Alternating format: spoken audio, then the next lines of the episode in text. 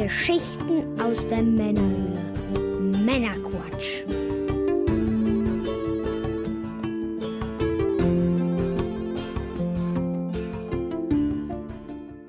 Willkommen zum Männerquatsch, dem Podcast von quatschenden Männern für alle. Ich bin der Björn, hallo zusammen.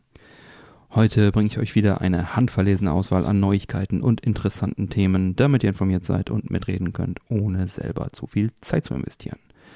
Und wenn euch das Ganze gefällt, dann abonniert den Podcast auch gerne. Heute in Folge 107 geht es unter anderem um unsere persönlichen Highlights der digitalen Gamescom 2021. In dem Zusammenhang natürlich auch um die tolle Umsetzung der Retro Area bzw. des Cosplay Village – und dann habe ich noch ein Interview von der Messe mitgebracht. Und noch einiges mehr. Und in der Pre- und Post-Show für die Unterstützer geht es unter anderem zusätzlich noch um Masters of the Universe Revelation auf Netflix und die neue auf dem Arcade-Spiel Frogger basierende Game Show. Los geht's! Ja, was gibt's Neues? Die Sonderfolge Pfeife rauchen Grundlagen ist jetzt für alle verfügbar. Da haben Mike und ich über das Pfeiferauchen gesprochen. Wie kamen wir dazu und was sollte man darüber so im Allgemeinen wissen? Wer also mal wieder Mikes Stimme hören möchte, der hört da mal rein. Ja, dann viel Spaß bei der Sonderfolge und wir freuen uns wie immer über Feedback zur Sendung im Discord. Bevor wir nun in die Sendung starten, was wird denn heute genossen? Ich habe hier ein Uwe. Ein alkoholfreies Stereopilz Craft Bier. Doppelt so lecker steht da drauf. So ein Affe drauf. Ist lustig bunt. Da haben wir hier noch drauf stehen.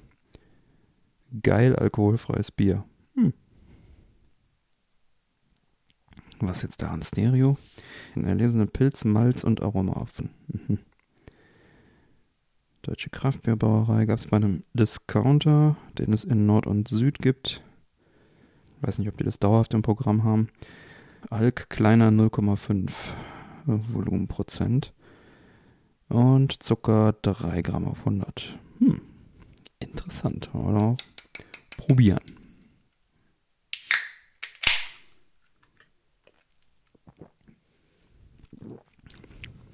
Mhm.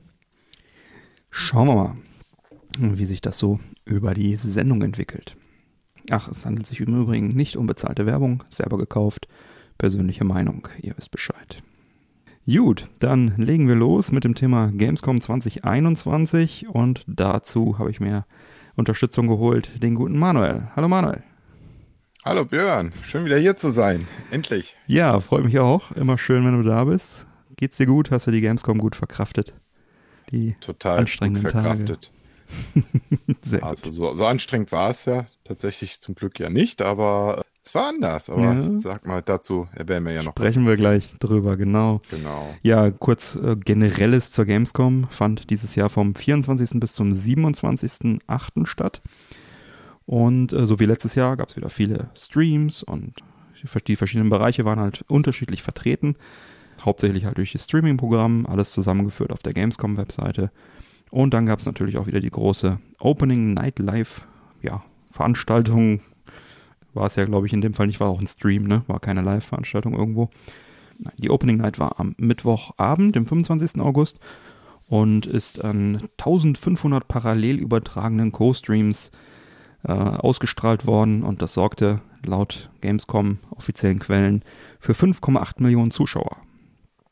Und äh, insgesamt und in der Spitze sahen es wohl zwei Millionen Fans gleichzeitig. Und das ganze Live-Programm soll laut Messe insgesamt mehr als 13 Millionen Zuschauer gehabt haben. Wir waren ja ein bisschen irritiert. Wir hatten es ja gemeinsam aus der Retro-Area virtuell verfolgt, dazu auch gleich noch mehr. Und da äh, waren, glaube ich, 10.000 Leute in dem offiziellen Gamescom-Stream drin. Und da habe ich schon gewitzelt, dass das ja nicht so der Burner ist. Aber gut, wenn man 1500 Co-Streams hat, dann kommt man auf Zahlen ist interessant, wie das so aufgebaut ist. Ne? Man ja. geht da irgendwie so von aus, es gibt jetzt den einen großen Stream und den gucken alle und dann ist das doch tatsächlich gar nicht, dass es auf mehrere Schultern verteilt ja. wird. Ich würde sagen, wir starten mit und zunächst mal mit unseren äh, Top 3 Highlights der Gamescom 2021, weil das jetzt alles runterzulesen, finde ich ein bisschen zu äh, langweilig. ähm, mhm. Ich fange einfach mal an. Und zwar ich, fange ich mit zwei interessanten Themen an, die aber keine Highlights sind. Deswegen will ich da auch gar nicht groß drüber sprechen. Ich will es nur ansprechen, nämlich äh, Forza Horizon 5. Kommt ja am 9. November, da gab es einen neuen Gameplay-Trailer und einen, einen Forza gebrandeten Controller. Nichts, was jetzt nicht groß vorher bekannt war. Ich glaube, das Cover haben sie enthüllt äh, von, von dem Ding, aber naja. Sicherlich auch interessant. Marvel's Midnight Sun ist ein Taktikrollenspiel von Fireaxis. Das sind nämlich die Jungs von Civilization und XCOM. Aus dem Grund alleine schon interessant, wenn die ein Tactical RPG im Marvel-Universum rausbringen. Wäre auch ein Highlight, wenn es Gameplay gegeben hätte. Es war einfach nur ein nichtssagender CGI-Trailer. Hm. Deswegen raus, disqualifiziert an der Stelle. mein erstes echtes Highlight ist Xbox Cloud Gaming auf Xbox Series und auf der mhm. One. Und zwar auf der One als App sozusagen. Ne? Ende des Jahres soll es losgehen. Da wird es dann also nicht nur auf der Series, sondern halt auch auf der One ähm, möglich sein, äh, dann auch die Xcloud-Spiele dann zu spielen. Das Thema ist ja nicht komplett neu, also ist ja klar, es, es gab ja jetzt im Browser die Möglichkeit, das zu tun, mit über 100 Spielen auf Knopfdruck auf diversen Geräten das Ganze abzuspielen. Und kürzlich wurde ja bekannt, dass auch die Windows-App, also Windows hat ja auch eine Xbox-App eingebaut sozusagen, dass da auch ein ein Knopf für hinkommt für Cloud Gaming, dass du da auch nicht mehr über den Browser gehen musst. Und genau dieser Knopf kommt dann jetzt auch auf die Xboxen. Also ich nehme an, dass es so ein Knopf ist, es spricht zumindest einiges dafür. Das heißt, von offizieller Stelle navigiere einfach auf den Reiter des Xbox Game Pass und halte nach, dem Sp nach den Spielen Ausschau mit dem Cloud-Icon. Ne, das, das, klingt auf jeden Fall recht komfortabel. Ne? Muss ja mal wirklich mal überlegen, dass man seine alte Xbox von 2013 ausgraben kann und aktuelle Spiele drauf spielen ja, kann. Ne? Und das, das ist nämlich auch toller wirklich, Gedankengang. Ganz genau, das ist wirklich der, der springende Punkt, sag ich mal, dass man da jetzt wirklich mhm. diese alte Xbox nutzen kann, um Next-Gen-Spiele zocken zu können. Und, wer hat's vorausgesagt? Hört gerne mal die alten Folgen. Das ist genau das, was ich, was ich prophezeit habe und was ich mir gewünscht habe. Mhm. Und es ist doch schön, wenn solche Träume dann auch wahr werden. Technisch gibt es eine kleine Einschränkung. Also erstmal ab Herbst wird getestet im Insider-Programm und dann äh, Ende des Jahres soll es dann kommen, das Feature, also dieses Jahr noch. Technische Limitierung ist 1080p 60 fps. Genauso wie auch über den Browser, über PC, Handy, Tablet, wie auch immer du die, diese Cloud Gaming Plattform benutzt. Das wird wahrscheinlich mit diversen Bandbreiten und, und Serverbeschränkungen zu tun haben. Aber genau wie du sagst, das für mich überwältigende Feature an der Sache ist halt wirklich, du mhm. kannst mit deiner Xbox One einfach dann äh, über 100 Next-Gen-Spiele zocken. Und das, äh, das ist der Hammer. Wenn, man mal überlegt, toll. du kriegst das Gerät gebraucht für 40, 50 ja. Euro am Ende des Tages. Und du Tages, brauchst nur den ne? Game Pass. Ne? Ja. Ist genial ist das. Ja. Das ist echt, also da, das finde ich super. Ich bin da äh, sehr aufgeschlossen für. Und es ist ja auch so, nicht nur, dass jetzt dann auch Xbox One-Spieler das benutzen können, sondern es ist ja auch so, dass jetzt auch äh, dadurch vieles einfacher wird. Du kannst dann ja einfach Spiele, die du nur anzocken willst, einfach starten. Du musst sie hm. nicht mehr installieren. Ne? Keine Updates mehr runterladen. Wie nervig ist das bitte? Du spielst ein Spiel, du hast es schon installiert, hast ja ewig gewartet und dann gibt es ein Update, dann wartest du nochmal irgendwie Viertelstunde oder so. Das kannst du einfach sparen. Was mich jetzt so interessieren würde, ist, äh, wie fantastisch die Grafik dann tatsächlich rüberkommt. Weil da muss ja anscheinend ja. irgendwas an Rechenleistung ja übertragen werden. Es ist, und da bin ich ähm, halt gespannt drauf. Es ist halt so, nochmal zu dem Download-Thema ein letzter Satz. Zum Beispiel war jetzt Psychonauts 2 im Game Pass drin, habe ich mir runtergeladen. Mhm. Aber der will selbst so ein Spiel, was jetzt keine Grafikbombe ist, ist sicherlich gut, aber mhm. kein, kein super mega Grafik-Highlight, will, dass er das auf die interne schnelle Platte packt, nicht auf die externe USB-Platte. So, und dann hast du mal wieder ein paar Gigabyte irgendwie voll mit sowas. Und sowas könnte man dann wunderbar auch einfach in der Cloud starten. Das soll ordentlich aussehen. Wie gesagt, 1080p, 60 fps als Limit. Mhm. Ich behaupte, wenn du eine schnelle Leitung hast, dann wirst du da ordentlich spielen können. Bei Stadia hatte ich es ja ausprobiert, da lief es in Ordnung. Und mhm. sagen wir so, ich sehe es immer als Zusatz. Ne? Also ich sehe es, ich würde jetzt mich nicht darauf verlassen. Ich würde jetzt nicht sagen, äh, wenn ich jetzt keine Series hätte, ach, dann kaufe ich mir keine, ne? Mir reicht dann die One. Aber ich finde es zum Beispiel cool, ich habe im Schlafzimmer noch eine One stehen. Ja, super. Mhm. Dann kann ich da auch Forza zocken. Muss ich nicht hier irgendwie, ne, wenn ich da mal Bock habe. Oder halt Leute, die ähm, das vielleicht zusätzlich nutzen wollen. Die haben noch eine One da stehen, aber die haben sich jetzt in der nächsten Generation für eine PlayStation entschieden. Ja, dann können sie jetzt auch dann das anspielen. Ne? Ähm, also zusätzlich. Ich habe es schon im Browser mal laufen sehen, bei einer recht schnellen Internetleitung, da lief es ordentlich. Äh, das war auch Forza in dem Fall. Gab so eine ganz leichte Körnung jetzt äh, bei Xcloud im Browser, aber das kann auch daran gelegen haben, dass da in dem Moment die Bandbreite vielleicht nicht, nicht perfekt mhm. war. Grundsätzlich lag da aber schnelles Internet.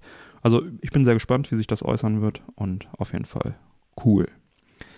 Gut, viel länger darüber geredet, als ich eigentlich wollte.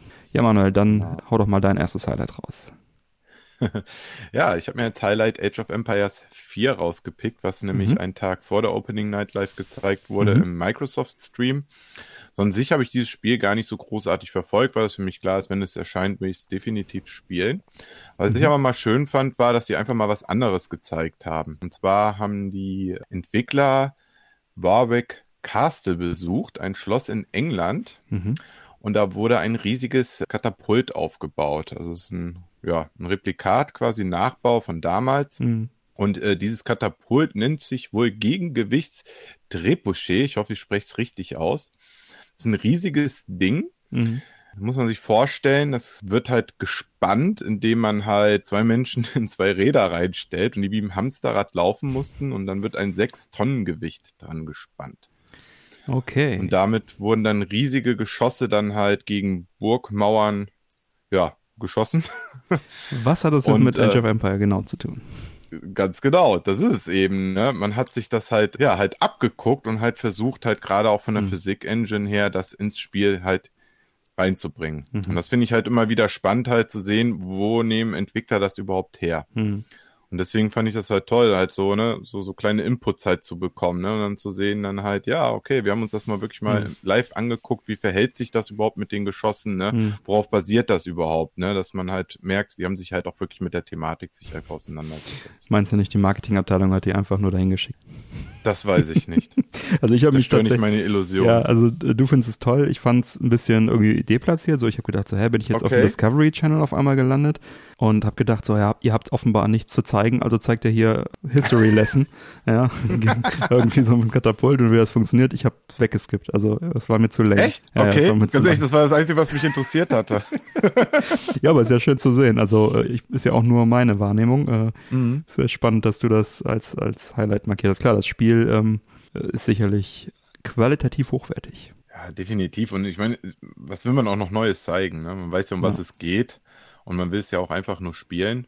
Und äh, ja, wie gesagt, irgendwas müssen sie ja auch zeigen. Da hast du schon recht, ja. ist natürlich auch Marketing. ne? Man will ja das Ganze irgendwie ja auch im Gespräch halten, mhm. das Spiel. Ne? Und ja, aber ich mag halt auch so das Thema Mittelalter und mhm. so und deswegen fand ich es einfach mal abwechslungsreich, mhm. statt irgendwie nur steife oder du hast vorhin über CGI-Trailer geschimpft, mhm. ja. Ne? Also ja, ja, von daher war es einfach mal was anderes. Unter dem Aspekt habe ich es noch gar nicht betrachtet, dann ähm, das relativiert wieder meinen mein Unmut ein bisschen. Ja, ja, hast du recht. Gut, äh, freut mich. Manuel, ist denn schon bekannt, mhm. wann es erscheinen wird? Also wie es aussieht, soll es irgendwann im Oktober 2021 erscheinen. Ja, so auch dann genaues mehr, Datum gibt es nicht. Nicht mehr so weit hin, aber vielleicht verschieben sie es ja nochmal, um die Physik nochmal ein bisschen besser hinzukriegen. Haben die im Marketing-Stunt gemerkt, so, oh, scheiße, bei uns ist das ja ganz anders. Wir müssen nochmal ran. Gut, dann kommen wir zu meinem zweiten Highlight. Das ist Jurassic World Evolution 2. Das wurde auch schon vor der Gamescom vorgestellt, aber hier gab es dann nochmal einiges neues Material zu sehen und neben Dingen, die man halt sowieso erwarten würde, wie ein Kampagnenmodus, mehr Dinos, mehr Bauoptionen, mehr Anpassungsmöglichkeiten und so weiter, ist der Chaos-Theorie-Modus hervorzuheben und zu erwähnen. Das ist auch das, warum ich denke, das hat genug Neuigkeit, das Potenzial, dass man es nochmal erwähnen kann. Denn hier spielt man Was wäre wenn Szenarien aus allen fünf Filmen der Reihe. Und das klingt auf jeden Fall sehr gut für mich. Also es ist letztendlich ein Szenario-Modus, neben dem zu erwartenden Kampagnenmodus. Und sowas finde ich immer spannend. Ne? Also was wäre, wenn der erste Park nicht schiefgegangen wäre? Was wäre, wenn und so weiter. Ne? Also ich kenne jetzt keine genauen Szenarien, aber sowas stelle ich mir darunter vor. Ja, und das klingt wie gesagt ganz gut für mich. Ich mochte den ersten Teil sehr und hatte ich auch schon darüber ausführlich erzählt in meinem Angespielt-Bericht in Folge 64, oh, schon ein paar Tage her. Und ja, daher freue ich mich dann jetzt, wenn der zweite Teil am 9. November 2021 für PC, PS5, Xbox Series, XS, PS4 P und Xbox One erscheinen wird. Hast du es mal gespielt? Nein, tatsächlich nicht. auch nicht den damaligen Visa noch Operation Genesis, ne? ja, genau. Das gehört. fand ich auch super auf der Xbox Classic. Und PS2 mhm. gab es das auch. Ich muss auch dazu sagen, so, so, Spiele gehören für mich auch immer wirklich tatsächlich klassisch auf dem PC. Also ich brauche dafür Maus und Tastatur und das mhm. waren auch so die Zeiten, wo ich äh, ja nicht wirklich mit dem PC gespielt habe. Also mhm. bis heute zieht sich das ja bei mir ja durch, das PC immer so außen ja. vor ist und ähm, ja, ja, ich weiß nicht, ob, ob, ob ich mich mal an die Controller-Steuerung wagen soll. Ja, damals auf der Xbox Classic, beziehungsweise auch PS2 gibt es das auch, aber ich habe die Classic, Xbox Classic-Version gespielt. Mhm. Das hat mir schon gut gefallen. Du hast recht, damals wäre es wahrscheinlich etwas besser am PC aufgehoben gewesen zum Spielen. Jetzt hier äh, Evolution das äh, fand ich, hat, hat, sich ganz hervorragend gespielt auf der Xbox mhm. One. Thematik interessiert mich, Parkbuilding ist meins. Dann mit Update an allen Fronten. Das finde ich gut. Ja, dann erzähl doch mal dein zweites Highlight. Ja, mein zweites Highlight ist ein kleines, aber feines Highlight. Das war nämlich der Trailer zu Tales of Arise. Mhm. Tales of ist eine JRPG-Reihe mhm. von Bandai Namco, feiert dieses Jahr 25-jähriges Bestehen. Mhm. Und ja, im Grunde genommen, das Spiel kommt ja jetzt am 9. September raus. Mhm. In dem Sinne sind eigentlich solche Trailer immer auf so Messen für mich eher so ja. ja ein bisschen irrelevant, mhm. weil ehrlich gesagt, wenn ich ein Spiel unbedingt haben will, dann gucke ich mir auch nichts mehr an.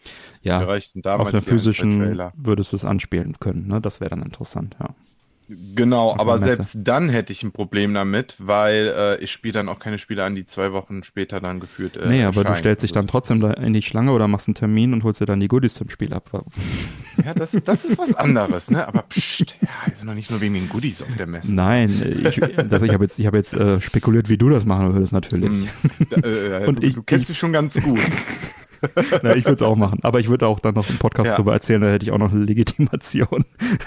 genau, richtig. Es gab ja jetzt auch eine Demo auch dazu, selbst hm. die habe ich ausgelassen, weil ich will einfach das Spiel hm. einlegen. ja, das kann ich gut verstehen. Ne? Das geht mir auch oft. Aber so. jetzt, hier war es halt ganz nett arrangiert, weil sie haben sich dann Lindsay Sterling reingeholt. Das mhm. ist eine Violinspielerin, scheint mhm. wohl bekannter ja, zu sein. Kenn ich. Die hat den ähm, Skyrim-Kanal. Die hat den Skyrim-Song auch richtig geil ähm, ah, gemacht mit einem okay. Typen zusammen, der dann, ich weiß nicht, ob die auch gesungen haben, aber die haben dann ein richtig geiles Musikvideo zu gemacht. Das muss ich unbedingt mhm. mal verlinken.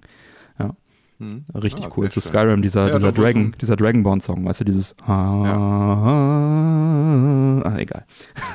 Lieber YouTube, als dass ich hier singe. Ich habe Skyrim nur 10 Stunden VR gespielt, mehr kenne ich nicht von Skyrim. Ah, 200 Stunden nicht VR. Aber nicht 300, VR. Keine Ahnung, auf der Xbox 360 auch noch. Ewige Ladezeiten, wahrscheinlich war das die Hälfte der Spielzeit. Ja, ja. Die, die, Dame hat ja wohl so auch nicht so, äh, ja, gerade einen unerheblichen YouTube-Kanal von mhm. 12 Millionen Abonnenten. Da scheint sie wohl auch berühmt ja, geworden zu gut. sein. Die macht auch viel ja, so Gaming-Stuff. Ja.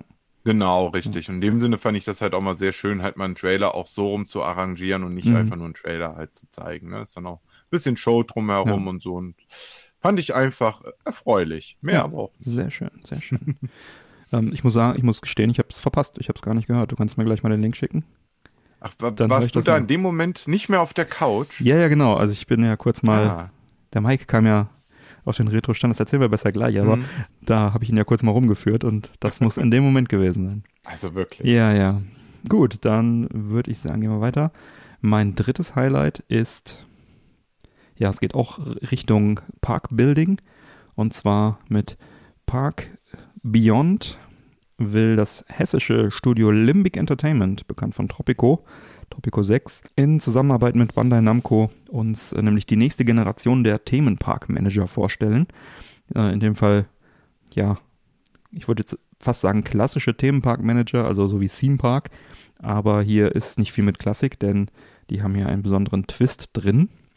Man hat neben den typischen Parkmanagement-Aufgaben halt im, äh, die, die im Story-Mode auf einen warten, halt die Erschaffung möglichst spektakulärer Attraktionen auf seiner Liste im Fokus. Da werden zum Beispiel Wagen aus Kanonen abgeschossen, die dann irgendwo wieder in irgendwelche hm. Trichter landen sollen oder Riesenräder übereinander gebaut, dass man dann also sich acht Riesenräder übereinander hat oder sowas. Also da äh, hauen sie ordentlich auf die Kacke. Zumindest war das in dem Trailer so zu sehen. Was wohl der TÜV dazu sagt. Hm. deutsches Studio, hallo. Ähm, Phantasialand gibt es ja eine Bahn, wie du ja so, wie, wie, wie aus dem Katapult wirklich einfach nach vorne geschnellt wirst. Ja, ja, ne? genau, diese, in diesem, in diesem Wikingerdorf da, ne? genau, aber die, die ist weiterhin auf der Schiene, glaube ich. Nicht irgendwo frei. Naja, klar. Ja. Ja, also wie genau das jetzt auch aussehen wird mit diesen spektakulären Attraktionen, konnte man im Trailer jetzt nur erahnen. Aber man bekommt trotzdem einen ganz guten Eindruck. Der Trailer ist recht äh, umfangreich auch. Und das Konzept klingt spannend für mich, basiert technisch auf der Unreal 4 Engine. Und der Limbic-Chef Stefan Winter sagte wohl, Zitat, das Entwerfen, Kreieren und Bauen von Fahrgeschäften und Achterbahnen, die, die der Realität trotzen, ist extrem lohnend und unser Team hat tonnenweise Spaß daran diese Vision zum Leben zu erwecken. Und wir können es kaum erwarten, dass die Spieler es selber ausprobieren. Ja, geht mir ähnlich. Ich würde es auch gerne mal ausprobieren. Wäre cool gewesen, auf einer physischen Messe das Ganze einmal ausprobieren zu können. So können wir nur spekulieren, dass es wirklich gut wird. Wir müssen uns aber noch bis 2022 gedulden. Dann erscheint es nämlich im Laufe des Jahres auf der PS5, Xbox Series XS und PC. Ja, Parkbilder. Klingt doch gut, ne? Also ich habe den einzigen Parkbilder, den ich intensiv jetzt mal gespielt habe, war Planet Coaster. Mhm. Hat mich schon sehr begeistert, weil du einfach sehr, sehr viel da anstellen konntest, aber gleichzeitig war ich auch einfach damit zu sehr überfordert, weil du einfach so viel machen konntest halt auch. Aber ich glaube, für die Fans von Parkbildern ist das schon echt ein schönes Highlight jetzt. Wir, wir haben noch den großen Brecher der Gamescom. Ja, dann hau raus, alle, dein drittes äh, Highlight, Manuel. Genau, wo wir ja ein bisschen so erstmal Fragezeichen so über unseren Köpfen stehen hatten. Ist nämlich, ich weiß immer noch nicht, wie man es ausspricht, entweder Doke V oder Doke 5. Ich glaube eher Doke V wird es ausgesprochen.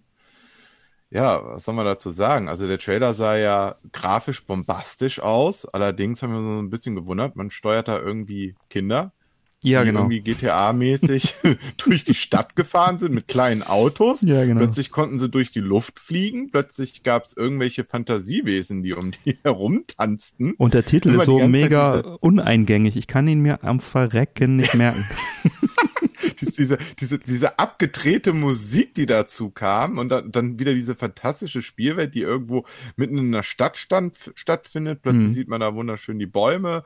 Plötzlich sind die da gegen Maschinenmonster am Kämpfen. Ja. Und wir alle dachten, was passiert da? Völlig abgefahren. Ja, man musste man tatsächlich ein bisschen erstmal äh, mal nachlesen, was es da überhaupt geht. Das Optisch Ganze wird. Äh, hat mich das so ein bisschen an, kennst du noch Bully von Rockstar? Ja von Rockstar, ne, wo, ja. dieser, wo dieser Schulhof äh, Rowdy bist und irgendwie mhm. andere Kinder verkloppen musst. So optisch hat mich so ein ganz bisschen daran erinnert.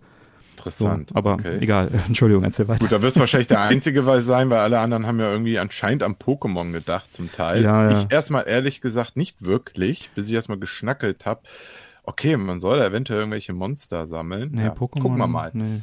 Höchstens so ein bisschen äh, bei Cyberpunk 2077, die Kinder die sind ja auch so ein bisschen komisch optisch, weil es sind ja einfach nur geschrumpfte Erwachsene.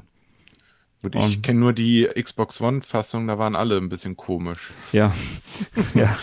Äh, jedenfalls, das hat mich auch so, also so eine Mischung aus optisch jetzt nur, aus Bully mhm. und den, den Cyberpunk-Kindern. Äh, so mhm. sahen die aus. Also quasi, äh, ja, komische Proportionen. So, jetzt erzähl aber weiter. Entschuldigung, ja, ich höre jetzt auf, dich zu unterbrechen. Nö, ist ja alles gut, ist ja schön, dass man sich so austauscht, ne? Genau. Also das Ganze wird in Korea entwickelt von dem Studio Pearl Abyss. Soll man wohl irgendwie durch Black Desert Online kennen. Mir sagt das Spiel ja. selber gar nichts. Ja, in dem Sinne dachte ich auch erst, als wir das Spiel gesehen haben, dass es sich um ein MMO handelt, aber mhm. gleichzeitig ist es wohl eher äh, jetzt mittlerweile, es sollte ursprünglich ein MMO werden, entwickelt sich aber immer mehr zum Singleplayer. Action, mhm. Adventure, Roleplay Spiel. Mhm was wohl MMO-Anleihen bekommen wird, aber das scheinen sich die Entwickler nach dem Interview, was ich gelesen habe, sich noch nicht so richtig einig zu sein, was für Multiplayer-Parts da überhaupt das reinkommen. Ja richtig gut. Ist schon immer, mhm. ne, schon so ein schlechtes Zeichen eigentlich. Ja, das Ganze ist auch so ein bisschen äh, ja, Südkorea wohl nachempfunden mhm. und diese Wesen, die da auftauchen, nennen sich Tokebi und sind äh, ja an koreanische Fabelwesen angelegt. Klingt auch ein bisschen wie Pokémon, ne? Dokkaby, Pokémon. Klingt wieder nach Richtung Pop Pokémon, genau. Diese Dokkaby, das sind, ich sage jetzt auch mal so eine Art kleine Monster, die aus Träumen entstehen. Hm. Und zwar muss man sich das wohl so vorstellen, ja, ein Mensch träumt nachts davon, Boxer zu werden, was er niemals sein kann und daraus äh, manifestiert sich halt ein Wesen, hm. was dann wohl auch diese Fähigkeit halt auch dann hm. besitzt. Ja, und es gibt dann wenige Menschen, anscheinend wohl in dieser Welt dann nur Kinder, die halt diese Togepi auch hm. sehen können, weil die meisten können sie einfach nicht sehen, weil sie auch einfach nicht dran glauben. Hm.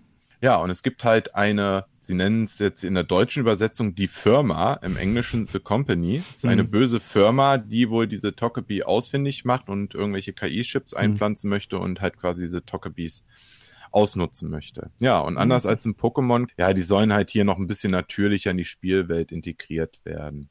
Und warum? Ja, und. Ich wollte jetzt wissen, ja. warum genau hast du das jetzt als Highlight ausgewählt für dich? Das, das ist so dieser Zwiespalt. Ich denke auch, ich bin gar nicht so der Pokémon-Spieler. Mhm. Mich interessiert doch eigentlich das Sammeln nicht. Aber mhm. ich fand diesen Trailer fantastisch. Mhm. Und ich denke auch so als Pädagoge auch immer so, so auch für die jüngere Zielgruppe, mhm. was könnte da interessant sein? Und da frage ich mich halt, ist dieses Spiel echt eher mehr so, so ab Grundschulalter mhm. angelehnt? Ne?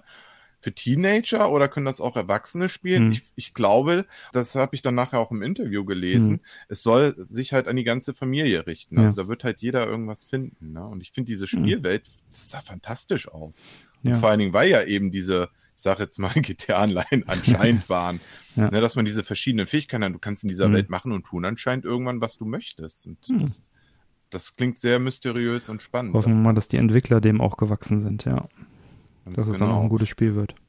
Am Anfang des Trailers sieht man auch ein Monster, was irgendwas einsaugt und das soll hm. wohl äh, eine Hommage an Ghostbusters auch sein. Ne? Also haben sie sich also Gedanken gemacht. Also gibt schon viele kleine Easter Eggs, die da versteckt wurden. Ja, interessant, wenn wir den Trailer auch mal verlinken. Gut. Ja, dann haben wir eben schon angesprochen, die Retro Area war dieses Jahr etwas ganz Besonderes.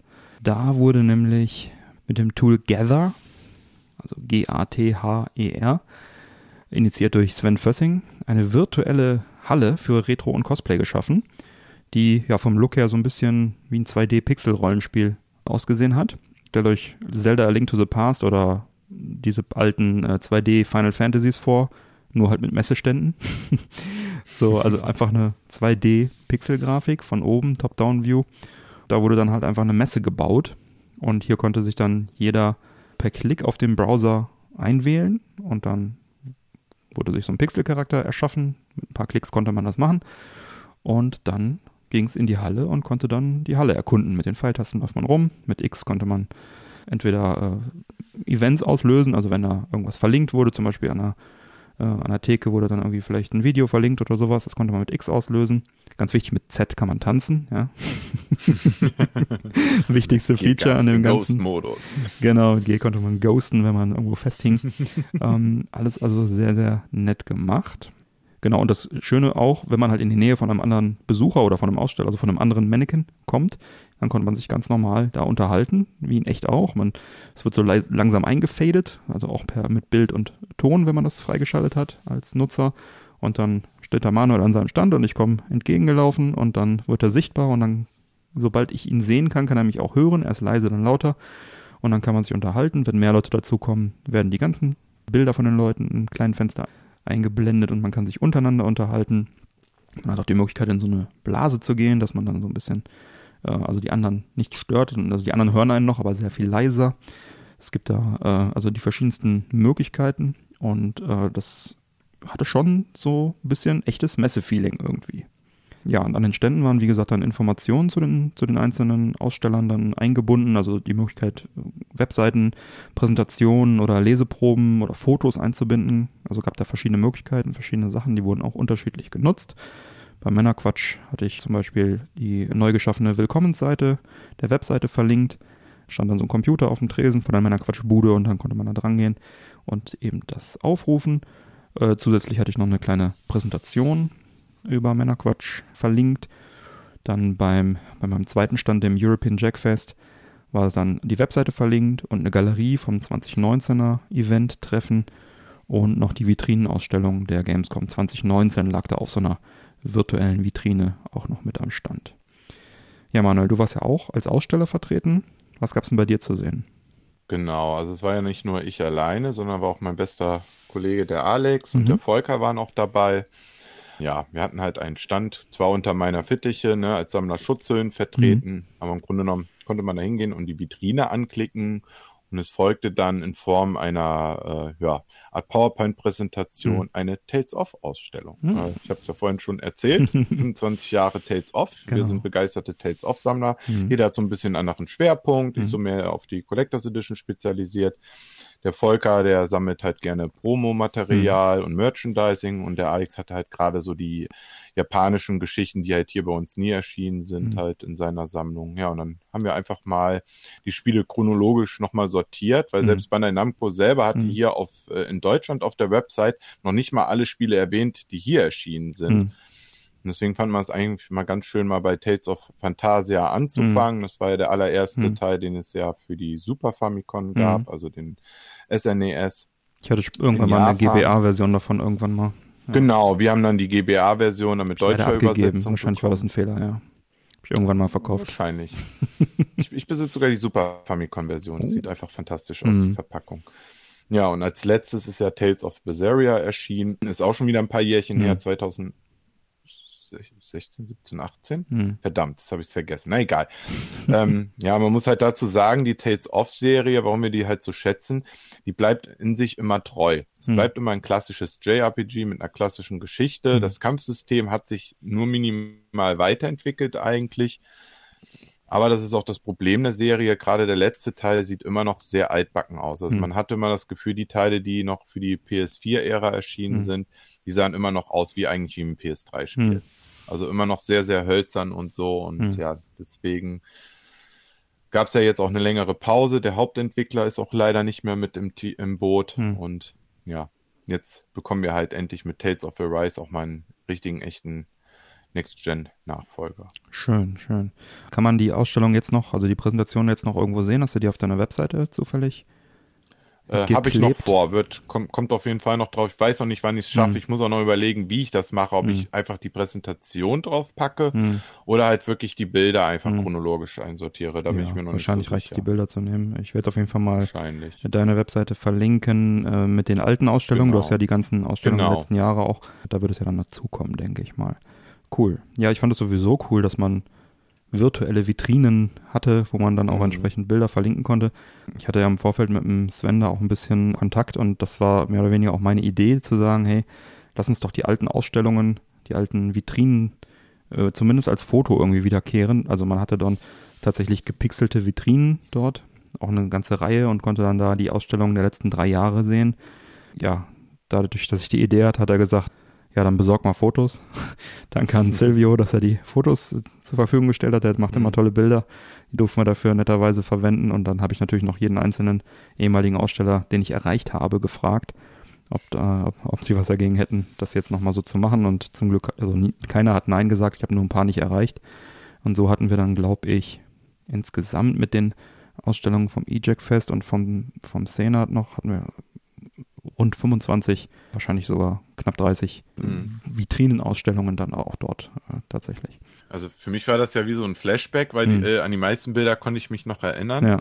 Gerade auch hier die vom Donny von Console Variations, ja, die haben Sachen, mich ja. nochmal fasziniert, weil da kann man sich niemals satt dran sehen. Ne? Ja, also wirklich. ich weiß auch die Pokémon Handhelds, ne, wo wirklich jede Version ausgestellt wurde, die er irgendwie in die Finger gekriegt hat, begeister mich einfach dafür für solche Varianten, die einfach mal so zu sehen. Vor allen Dingen man sieht sie auch nur wirklich ja. sowas auf der Messe. Sonst wirst du sowas kaum irgendwo noch zu vielleicht noch auf live zumindest. Vielleicht noch auf dem European Jack Fest, da war der Donny nämlich auch. Ganz genau. Und beim letzten Mal, du warst ja glaube ich auch da, ist er dann ja. irgendwie auf einmal verschwunden vormittags und kam mhm. nachmittags wieder. Ich hatte es glaube ich schon am Podcast auch schon mal erzählt, mit einer Sammlung unglaublich seltener Einzelstücke, ja. irgendwelche Spezialversionen von irgendwelchen Konsolen. Seien es mhm. jetzt äh, DS gewesen, die irgendwie nur fünfmal produziert waren oder so, oder irgendwelche Gewinnspiel äh, Gamecubes und sowas. Ähm, da hat er dann abends dann nochmal weltexklusiv die Ausstellung erstmals dann noch gemacht, da von diesen Teilen. Also das war wirklich beeindruckend. Das Interessanteste, was er ja, ja mitgebracht hatte, da waren wir ja mit die ersten, die das ja dann live mal sehen durften, waren ja tatsächlich Farbvarianten vom N64, die nie erschienen Ja, sind. genau, diese durchsichtigen, ne, verschiedenen mhm. Farben, die genau. Prototypen oder was, ja. Genau, ja, aber zurück zur Retro-Area. Ja, dann gab es da noch auf dem, äh, in dieser Halle, in dieser Pixelhalle gab es dann auch noch ein Cybercafé. Da konnte man dann einen Cybercafé trinken, in virtuellen. Und der Stream, der Retro-Stream lief dann auch an Monitoren überall. Den hat ja der Sven Fössing dann auch zusammen mit einigen anderen Betrieben, zum Beispiel dem Tommy Krabweis und dem Jo Hesse. Der lief ja auch eigentlich durchgehend. Dann gab es noch ein Game Room, da konnte man so einfache Spiele spielen wie Tetris äh, und andere Spielchen im Browser dann einfach zocken. Einfach damit man auch auf der Gamescom mal was anzocken kann, auch wenn es jetzt natürlich nichts Neues oder irgendwie groß Highlight war, aber es ging. Das war dann halt auch so ein separater Raum, wo dann so kleine Automaten standen und so kleine Sitzecken mit Spielen. Das war auch auf jeden Fall ganz süß gemacht. Und dann gab es noch die große Hauptbühne, wo auch der Stream lief mit vielen Stühlen und so weiter und noch einige Private Spaces, also so Sitzecken, äh, wo wir auch die, den, der, äh, die Opening Night geschaut haben, zusammen mit, äh, weiß nicht, wie viel waren wir da? 15 Leute, 20 Leute, das war echt ganz witzig. Mit Sicherheit, ja. ja das also da so, ein, äh, so eine Couch-Ecke und dann saßen alle drin. Private Space bedeutet, dass die Leute, die außerhalb saßen, das nicht gehört haben, sondern nur wir. Äh, also jeder konnte das frei betreten und verlassen, aber nur wenn du drin warst, konntest du das auch hören, was die Leute gesagt haben.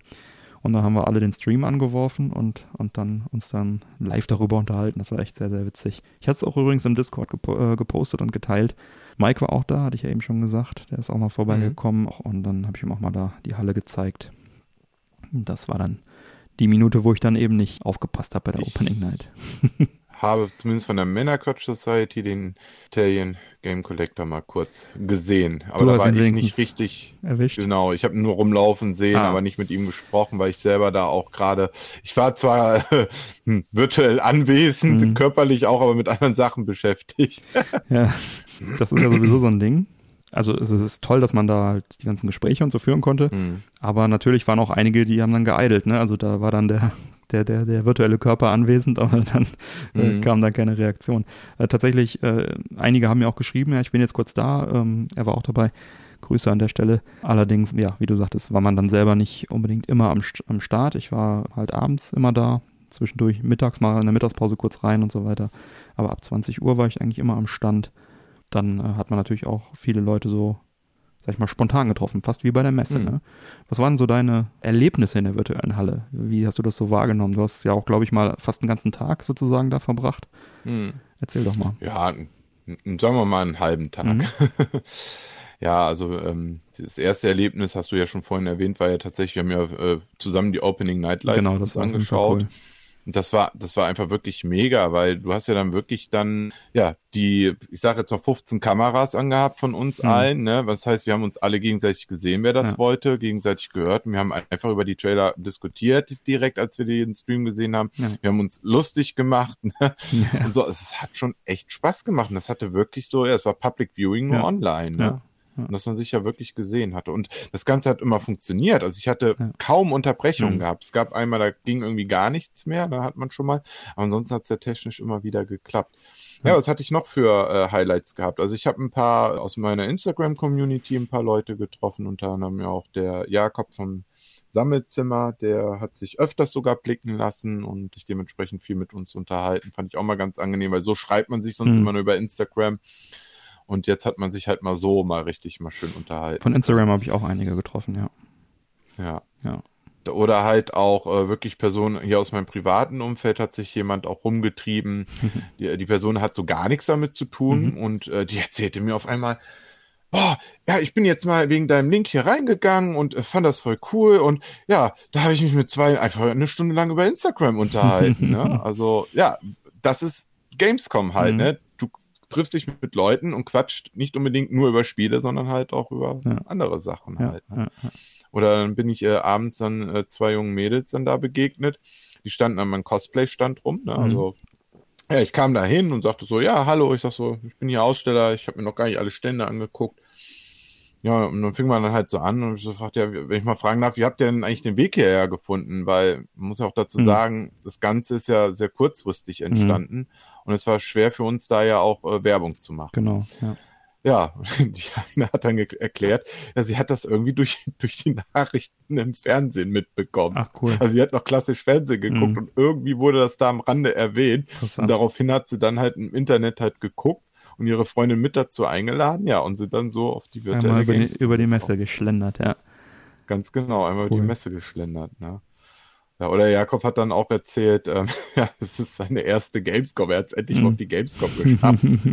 war voll glücklich darüber. Ja, halt ja da hatte ich einige. Stimmt. Und der Hans war auch da. Hier, unser Whisky-Experte. und der schafft es nämlich auch mhm. normalerweise nicht auf die auf die Gamescom, ah. weil er dann immer Geburtstag hat und dann auch immer feiert mhm. und dann ist er schon mal ein, zwei, drei Tage raus und dann passt, hat er auch viel, viel Arbeit und so und der hat es dann auch mal endlich geschafft und war auch begeistert, konnte sich dann auch mhm. ähm, da unterhalten und sowieso klar, also sonst viele Leute, die man sonst auch auf Messe trifft, habe ich dann mhm.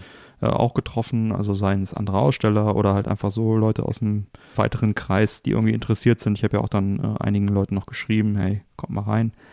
Mhm. Und habe auch neue interessante Leute kennengelernt, wie das immer so auf dem Retro-Stand besonders äh, der Fall ist, weil man ja da auch so ins Gespräch kommt.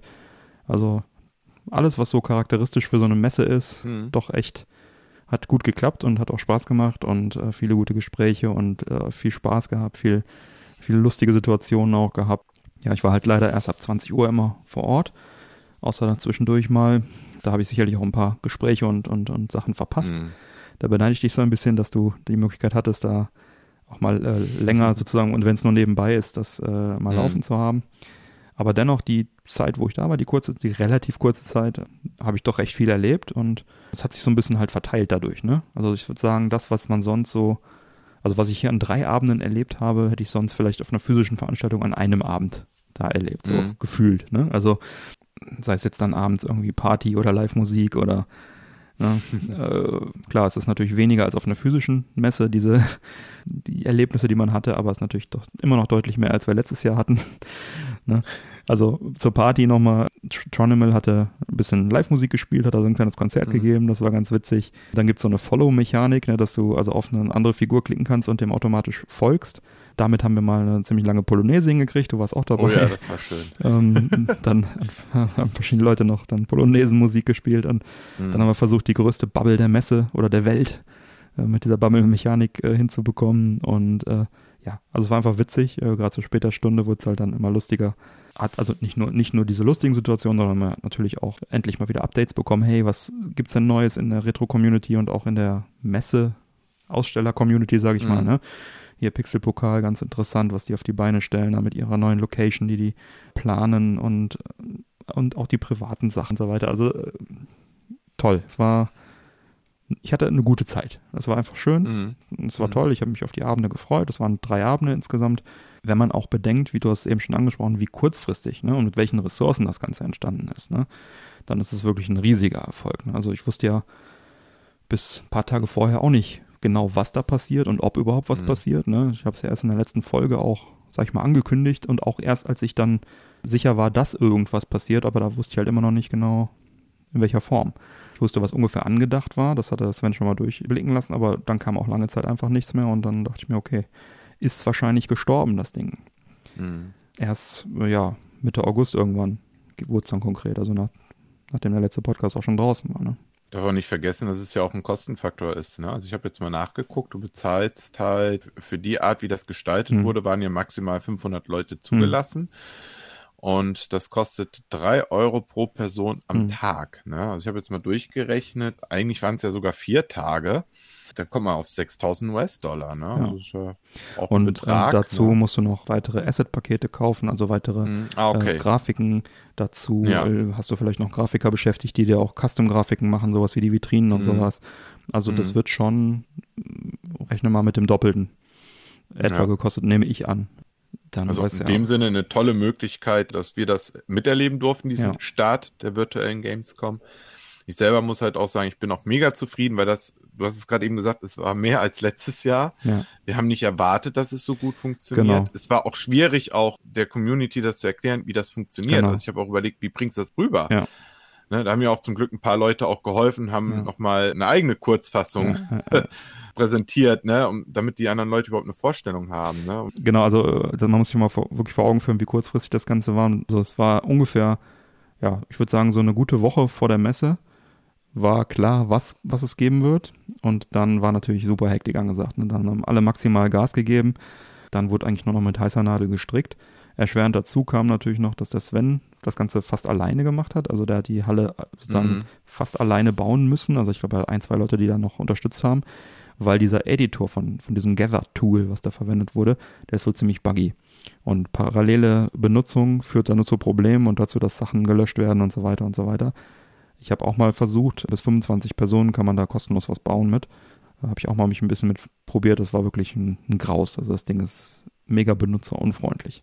Und wenn man das alles so im Hinterkopf hat, also trotz dieser Schwierigkeiten, dass es alles teuer war, der musste das irgendwie bei der Messe durchkriegen. Es war seine Idee, er hat sich das selber aufgebürdet, hatte diese, diese viele Arbeit, die er quasi alleine stemmen musste. Er ne? hatte nur ein paar Unterstützer. Ich meine, ich habe ein paar Vitrinfotos, das ist jetzt ne, auch nicht so die Mega-Hilfe.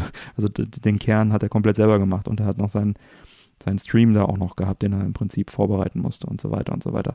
Also wenn man das alles mit in Betracht zieht, dann, dass ungefähr alle auf ihn eingeredet haben, alle fünf Minuten auf allen Kanälen und ihm Sachen geschickt haben und gefragt haben und ey, kann ich auch noch? Und wie mhm. ist das? Und kann ich das? Und kann ich das einbinden? Und wie ist das denn eigentlich? Dafür ist es schon echt ein, ein Wunder, was dabei rausgekommen ist man muss dazu sagen, also ich habe mich da auch zurückgehalten, aber ich fand es einfach so geil. Man konnte ja auch richtig seinen Plant ja auch gestalten, ne? Mhm. Sei es jetzt die Farbauswahl, wie die Banner draufgekommen sind. Man hätte sagen können, ja, ich hätte gern auf dem Tisch dieses oder jenes drauf gehabt. Bei genau. mir stand jetzt ein PC, damit man zur Website kommt, aber da hätte man ja auch noch was anderes hinstellen können. Ne? Ja. Die Return hatte zum Beispiel eine Mini-Ausgabe genau, Leseproben, äh, von, ja. von, der Return liegen mhm. gehabt und so. Also das war ja fantastisch. Ja. Du kannst theoretisch selber, wenn du pixeln kannst oder jemanden hast, kannst du dir mhm. da eigentlich deine, deine Items komplett selber pixeln lassen. Mhm. Und wir waren jetzt dadurch ein bisschen eingeschränkt durch diese ganzen Sachen, aber es sollte halt auch ein Testballon sein. Ne? Und äh, also ich bin mir sicher, dass dieses Format auch Potenzial hat. Und wie du auch eben schon sagtest, viele hatten jetzt dadurch natürlich die Möglichkeit, dann auch erstmals teilzunehmen. Viele Aussteller hatten jetzt die Möglichkeit, trotzdem dann auch irgendwie was zu zeigen. Und die Messe schien auch, also was ich so gehört habe, äh, ganz angetan zu sein von dem, von dem ganzen Ding. Bin wirklich sehr gespannt, wie das Ganze so weitergeht. Also ich muss sagen, dieser virtuelle Gamescom Retro-Stand, muss man ja sagen, hat mir gut gefallen. Also ich hatte Spaß, das allein wegen den Gesprächen und den ganzen, was wir, also ich fand's toll. Ja, Manuel, erzähl doch mal, wie hat's dir denn gefallen? So, jetzt rein auf den Retro-Stand jetzt bezogen. Also, also ich bin, also ich bin sehr zufrieden. Es hat Spaß gemacht, man saß zu Hause, gemütlich, hat Bierchen ja. dabei getrunken. So würde man jetzt vielleicht dort zumindest tagsüber nicht direkt so von den ganzen Ständen machen. Ne? man konnte sich schön nett unterhalten, ja. quatschen sich die anderen Stände halt auch angucken ja. und ich fand es einfach gemütlich. Ich fand es halt ein bisschen schade. Ich habe viele Leute vermisst, die ich eingeladen habe. Ja. Ne? Also auch aus dem engeren Kreis, mhm. wo ich denke, es hätte jetzt niemandem wehgetan, mhm. da mal für fünf Minuten das mal sich einfach anzugucken. Mhm. Hätte ja auch nochmal, ich sag mal, den allgemeinen Klickzahlen äh, geholfen. Mhm. Ja.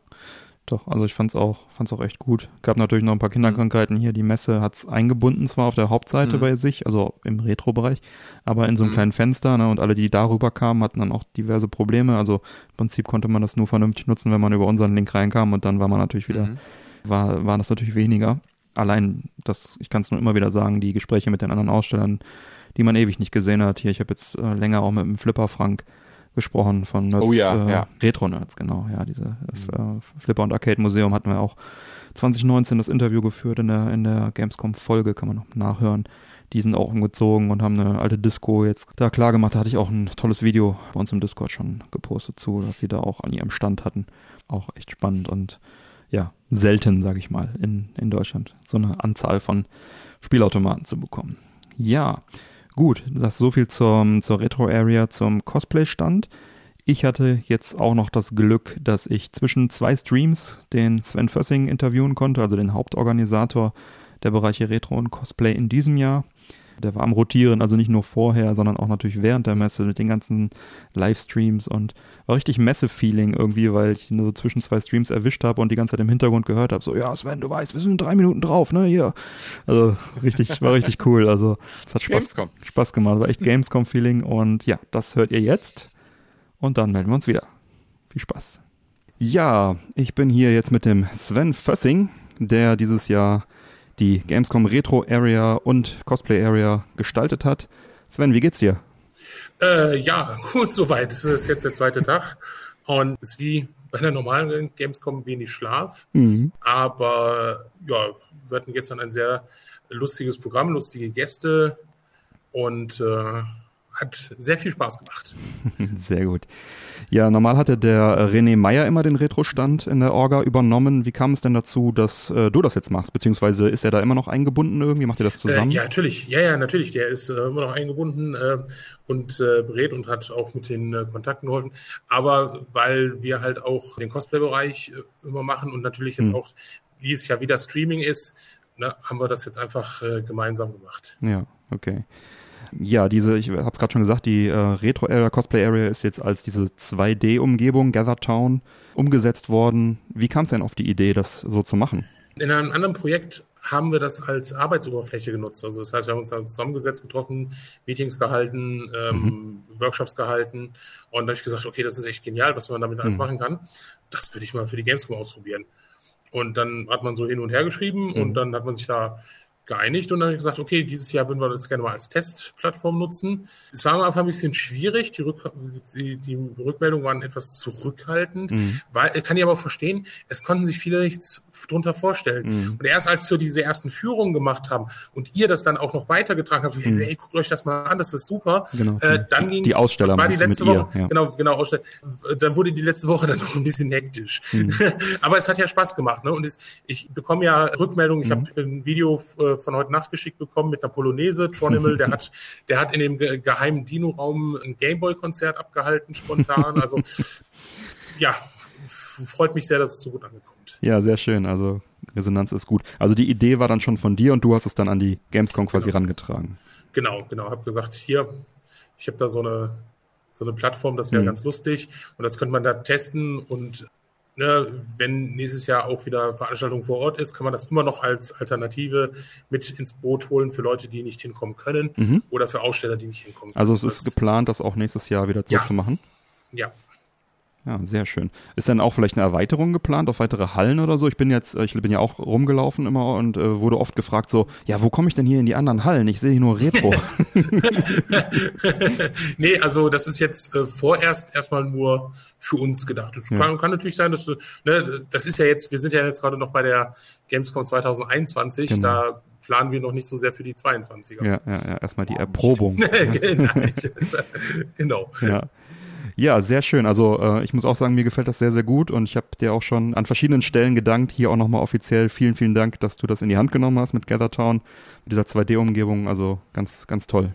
Sehr, sehr gerne. Wie gesagt, ich, ich freue mich auch. Ich freue mich auch, dass es so gut angenommen äh, wird und die Leute da wirklich Spaß haben. Ich war jetzt gerade schon wieder drin und mhm. es hat sich wieder um die Stände äh, Trauben gebildet. Mhm. Man sitzt sich da zusammen. Ja, wirklich eine sehr, sehr schöne Umgebung. Ja, es ist wirklich so ein schönes Messe-Feeling, was da irgendwie transportiert ja. wird. Ne? Ja. ja, kann ich auch für nächstes Jahr dann jedem empfehlen. Dann noch eine Frage, hast du Gamescom-Highlights? So die klassische Gamescom-Frage, wenn man so ein Interview führt. Äh, hast du überhaupt irgendwas mitbekommen? Du bist ja die ganze Zeit in deiner Streaming-Box. ich, ich, ich wollte gerade sagen, also ich habe von der, von der restlichen Gamescom nicht wirklich was mitbekommen. Ich habe gesehen, es gibt die Open, äh, Opening Night hm, Live. Genau. D davon habe ich, ich habe ein Video gesehen, so, so ein lustiges, mhm. das sah so aus wie so ein GTA, aber eher mit so eine kindlichen Figur, also, äh, ja. also Open World Titel, ja, ja. Äh, aber dann so, so ein bisschen J-Pop, K-Pop Einflüsse. Genau. Ich habe den Namen vergessen, ich das muss ich mir noch mal nicht parat, ja, ne? äh, und das war's, mehr habe ich nicht mitbekommen. Ah, sehr gut. Hast du denn sonst noch irgendwelche äh, Anekdoten zu teilen jetzt über die Messezeit, ja, ob es beim Streaming war oder äh, über Gathertown? Ist da noch irgendwas? Äh, also ne, das, was ich ja gerade erzählt habe, also ja. gesagt, äh, die Polonaise, die da durchgeführt wurde, ja, ja. Äh, gesagt Konzert, spontanes Konzert und sowas. Ne? Mhm. Ähm, ja, das war jetzt so die die Kurzform. Die Kurzform, genau. genau. Beim, beim Streaming lief auch alles glatt bei euch. Hat das ja. gut geklappt. Genau. Du machst, kannst du da vielleicht noch mal ein, zwei Sätze zu sagen? Du machst das mit Bum-Film wieder? Genau, genau. Ich sitze hier gerade in diesem äh, ehemaligen Swimmingpool. genau, und äh, der Tommy erinnert mich auch gerade, dass mhm. wir in sechs Minuten live gehen. Ja. Und äh, jetzt, jetzt schwimmt er gerade zum Beckenrand und äh, klettert jetzt raus. Und äh, dann äh, werden jetzt die Myri und ich äh, das Programm eröffnen. Mhm. Erstmal Cosplay Village und ab 16 Uhr geht's dann mit dem Retro-Bereich weiter. Ja, sehr schön. Dann äh, will ich gar nicht mehr von deiner kostbaren Zeit in Anspruch nehmen. Äh, vielen, vielen Dank, dass du dir die Zeit genommen hast, dass das geklappt hat hier spontan. Du bist ja sehr eingebunden. Ja, dann dir noch äh, eine schöne Messe und vielen Dank. Danke, wünsche ich dir auch. Mach's ja, gut, ne? Danke. Ciao. Ciao. So, und da sind wir wieder.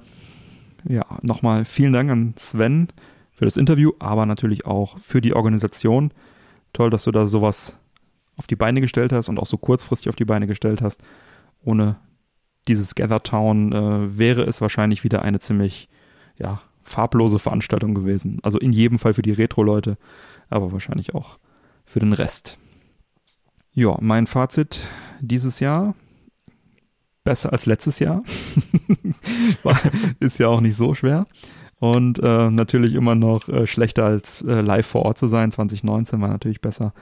Aber ähm, ja, bin sehr gespannt, was da uns die Zukunft da bringen wird. Grundsätzlich zur Gamescom allgemein, so der News-Anteil war natürlich auch relativ gering. Also an, an, an richtigen belastbaren Neuigkeiten gab es jetzt nicht so viel.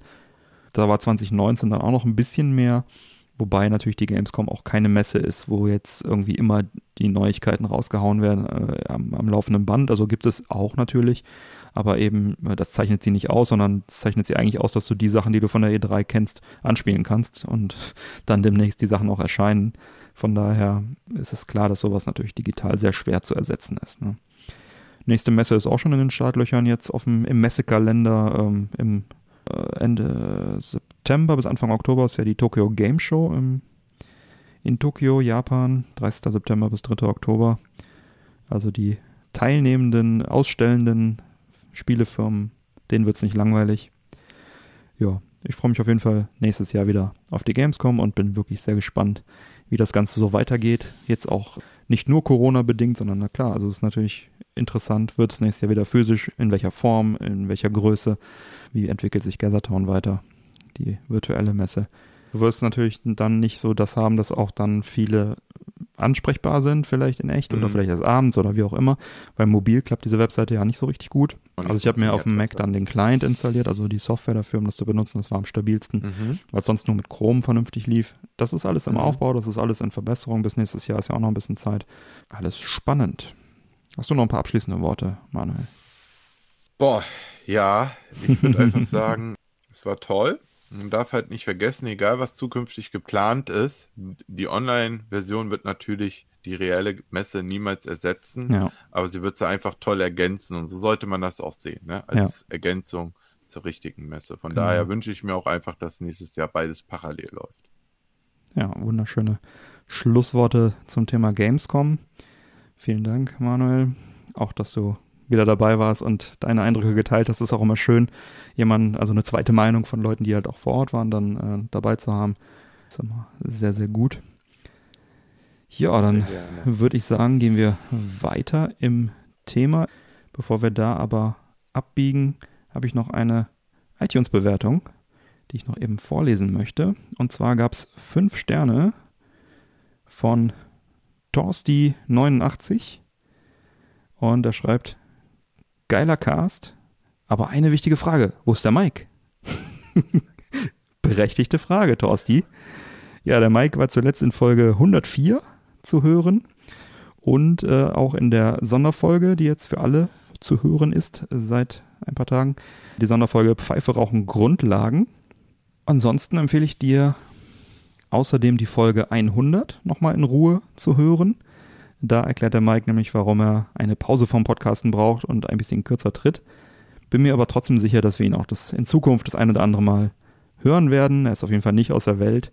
Und wenn er hier mal bei einer, äh, auf eine Zigarre vorbeischneit bei mir, werde ich ihn auf jeden Fall verhaften, dass er uns zumindest vielleicht mal in der Pre- und Post-Show Gesellschaft leistet. Kriegt eine Zigarre und einen Whisky und dann kann er ab und zu mal seinen Senf dazugeben. Sehr schön, lock ihn an, Mike. Wenn er hier vorbeischaut, werde ich ihn mit einer Zigarre anlocken und dann, das kriegen wir schon hin. naja, wie gesagt, er ist nicht aus der Welt, er wird auch noch bei einer oder anderen Sonderfolge dabei sein und vielleicht bei den, bei den äh, Unterstützer-Q-Folgen und so weiter und so weiter. Wenn er Lust hat, dann ist er da. So, also vielen Dank für die Bewertung, für die 5 Sterne, Torsti. Und wir gehen jetzt äh, weiter. So, wie schmeckt denn nun hier dieses Uwe Stereopilz? Nimm nochmal einen Schluck.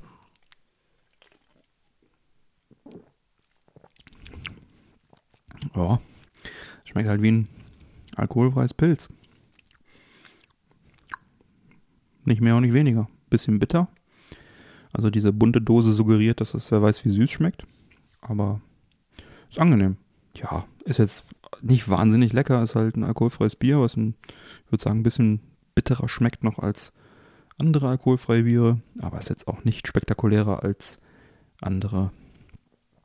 Also erfrischend und nicht süß, aber auch nicht mein neues Standardgetränk. Also Wenn es mir nochmal angeboten wird, nehme ich es gerne. Ist also nicht irgendwie fies oder so, aber ist auch absolut unspektakulär. Die Dose ist noch das Highlight da dran. Könnt euch das Bild ja mal anschauen im, auf der Shownote-Seite, auf der Webseite. Ja, gut. Dann hätten wir das auch.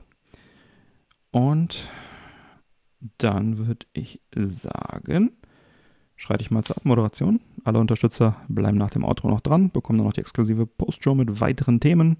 Neue reguläre Folgen Männerquatsch erscheinen an jedem ersten und dritten Montag im Monat. Damit ihr keine Folge mehr verpasst, abonniert den Podcast doch gerne. Die Infos zum Abonnieren sowie alle Links zur Sendung findet ihr auf der Webseite männerquatsch.de mit AE geschrieben. Erfahrt außerdem auf männerquatsch.de im Bereich Unterstützung, wie ihr den Podcast am besten unterstützen könnt. Ich lade euch ein, dort zu schauen, ob was für euch dabei ist. Es gibt viele Möglichkeiten zur Unterstützung. Zum Beispiel könnt ihr vor euren Amazon-Einkäufen die Amazon-Links dem Amazon-Suchfeld auf männerquatsch.de nutzen. Dafür einfach vor jedem Einkauf anklicken und dann wie gewohnt shoppen. Beim Podcast bleiben dann ein kleiner Prozentsatz des Umsatzes hängen und für euch kostet es nicht mehr. Das geht auch auf dem Handy wunderbar. Es ist sogar egal, was ihr kauft, solange ihr halt nur vorher auf diesen Link geklickt habt. Vielen Dank für die Unterstützung. Bleibt mir zu sagen, bitte empfehlt uns weiter. Vielen Dank für die Aufmerksamkeit. Auf Wiederhören und bis bald. Tschüss. Bis zum nächsten Mal. Ciao.